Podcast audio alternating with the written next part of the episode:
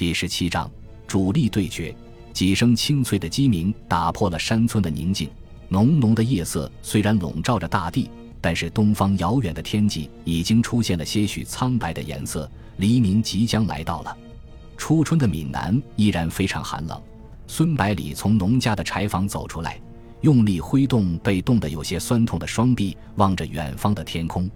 这时候，他的心情异常平静，完全忘记了自己还是一个军人，仿佛回到了皖南山区的故乡，仿佛回到无忧无虑的童年时代。站在自家门前，背着书包准备上学堂。这时候，和他同睡在柴房的几个指挥官陆续走了出来，舒展几下筋骨，长长吸了口气后，中午问道：“旅长，可以开始布置了吧？”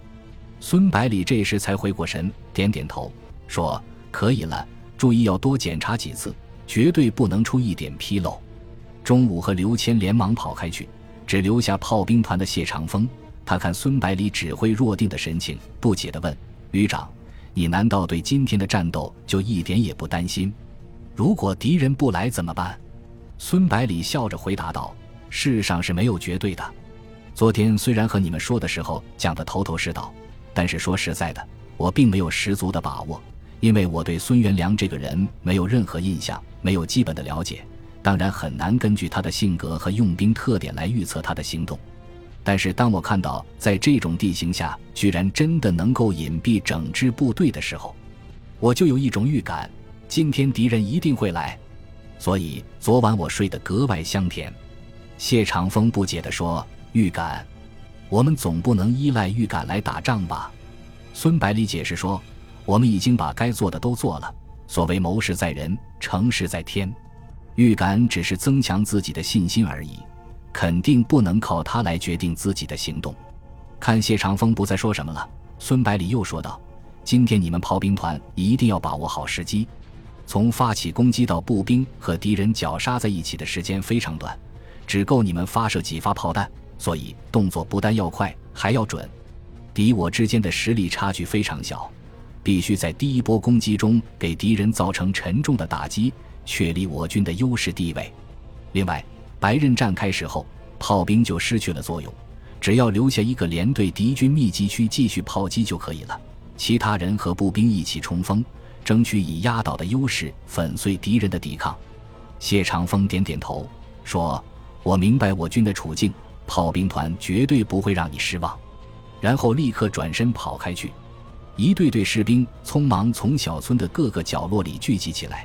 然后在各级军官的指挥下，快速地向村外跑去，然后消失在田野之间。密集的脚步声打碎了山村的寂静。已经在惊恐中度过了一个夜晚的村民们纷纷祈祷上苍，让该死的战争快点结束。然而，伴随着紧急的敲门声，独立旅的战士们开始挨家挨户把他们请出来，带到村中的一块空地上。还没有回过来神的村民看着地道手中的白花花的大洋，感到十分困惑不安。一个军官站在前面大声说：“各位父老乡亲，非常抱歉这么早就把大家叫起来。我们独立旅今天要在这里和中央军打仗，为了各位的安全起见，要把你们送到后方安全的地方，等打完仗以后再回来。这些钱是补偿可能给你们造成的财产损失，请大家收下。”我们会有专门的部队负责保护你们的安全。到达指定地点后，请保持安静，也不要试图离开，否则安全就很难保障了。说完后，军官一挥手，战士们开始护送村民离开。半个小时过去了，这个小脚下的小小村落又恢复了宁静，四周的原野开始渐渐显出轮廓，天色明显的变亮了。然而，太阳刚刚露出半个脸孔，就被一块巨大的乌云遮挡住了。细密的雨点开始从灰蒙蒙的天空中纷纷扬扬地飘落下来。闽南大地的第一场春雨就这样来到了。不一会，淅淅沥沥的雨丝就把人的视线完全遮挡住了。空旷的原野又消失在雨雾的尽头。孙百里站在半山腰的指挥部里，欣喜地望着外面的蒙蒙细雨。在这种天气下，能见度非常低，胜利的天平上又增加了一颗沉重的砝码。到了早上九点半钟的时候，雨终于停了下来，但是升腾而起的水雾依然笼罩着旷野。能见度并没有提高多少。孙百里透过望远镜看到一团模糊的黑影出现在公路的尽头，接着黑影越来越大，依稀的人影逐渐可以分辨出来了。虽然此时路上已经是满地泥泞，湿滑异常，但是行进中的部队依然保持着整齐的队形。孙百里立刻握紧望远镜，如释重负地自言自语道：“终于来了。”这时候，水雾开始渐渐散去，远处的队伍也已经清晰可见。最前面的是大约一个营的部队，间隔数百米之后是敌人的主力部队。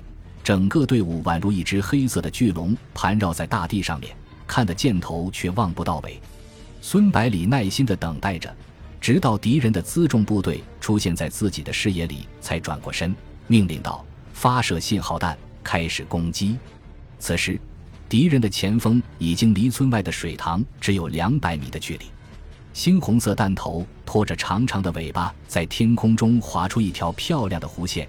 原本空旷的原野里，立刻站起无数人影。轻重机枪沉闷的射击声夹杂着战士们的呐喊声传出很远，在山谷中引起同样巨大的回声。训练有素的敌军立刻纷纷卧倒，寻找掩护，准备阻击独立旅的进攻。然而，独立旅炮兵的攻击也开始了。几十颗大口径火炮发射的炮弹首先落了下来，在公路中间和两边留下几十个巨大的弹坑，伴随着惊天动地的爆炸声。几十名处在爆炸中心位置的敌军士兵被炸成碎片，而纷飞的弹片在周围造成更大的伤害。敌人还没有清醒过来，较小的迫击炮弹又落了下来，清理出几十个小型的无人区。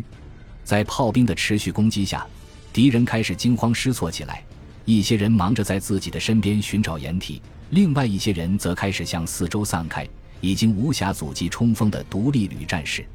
三轮炮击过后，独立旅的战士已经越过了最危险的地带，冲到敌人的面前，射出枪膛里的最后一个子弹后，战士们端着早就上好刺刀的步枪杀进敌群。根据事先的计划，军官们指挥部队首先把敌人的防线击穿，然后把这条巨龙分割成几十个小块，再通过强有力的穿插分割成更小的块，包围起来。最外围的敌人大部分刚刚站起来就被雪亮的刺刀捅穿，后面的敌军一边开枪，一边迅速挂上刺刀，与对手展开搏斗。作为中央军的主力部队，八十八师的确强悍过人。一些被刺倒的士兵在倒下去的瞬间，还死死地握住对手的枪身，为后面的部队争取时间。在敌人顽强的阻击下，独立旅的推进速度开始慢了下来，战况焦灼起来。包围圈内的敌人围成一圈，死死顶住对手的攻击。一个人倒下了，后面马上补上一个。中间的军官则指挥身边的士兵不时用冷枪射击。很多没有经历过上海之战的独立旅士兵，从来没有见过如此顽强的对手，稍微怯懦一点，随即被敌人抓住破绽，用刺刀挑翻在地，然后乘机向外突击。虽然后面的独立旅战士立刻补位上去，但是为时已晚。敌人抓住机会向附近的另一个包围圈靠拢过去，从后面把包围圈击穿。两股敌人汇合后，实力大增，把圈外的独立旅战士打得连连后退，然后又向另一个方向的突击，企图把雪球越滚越大。孙百里紧紧抓住望远镜，眼看着又有一股敌人汇合在一起，焦急地自言自语道：“中午，你到底在干什么呀？”很快，他就发现了中午的身影。赤裸着上身，右手一把大刀，左手一把驳壳枪，带着几十个特务连的战士，迎着最大的一股敌人扑了上去。一个敌军士兵端着刺刀冲了过来，中午看也不看，抬手就是一枪，然后挥刀挡开一把刺刀，往前跨出一大步，一翻手腕，刀锋从敌人的腋下划过，带起一片血雨。他身后的战士都是精通武术的高手，紧跟在他身后，迅速从缺口涌入。然后把敌人再次分割成小块，最后消灭掉。这时候，原野上到处都是厮杀的人群，喊杀声、枪炮声不绝于耳。十几分钟后，谢长风率领着炮兵们跑步赶到战场，成为压倒敌人的最后一根稻草。顽强抵抗了将近两个小时后，敌人终于开始意识到取胜无望了，一些离小河较近的士兵开始丢下武器，跳进冰冷的河水里，向对岸求渡。好在河水只有齐腰深，大部分人都顺利地到了对岸，然后四散消失在山野中。看到了生的希望后，绝大部分敌人放弃抵抗，争先恐后地朝河边跑去，然后接二连三地跳了进去。独立旅的战士们一边紧追不舍，一边高呼“缴枪不杀”。最后，在敌人逃跑了几百人后，终于成功的封锁河岸，把残敌牢牢地包围起来。在生死之间打了一个来回之后，敌军的意志终于崩溃了。大批士兵举起双手，蹲在地下，向独立旅投降。解决了仍然负隅顽抗的几股敌人后，独立旅终于结束了战斗。此役，独立旅投入将近四个团五千余人的兵力，以伤亡近千人的代价。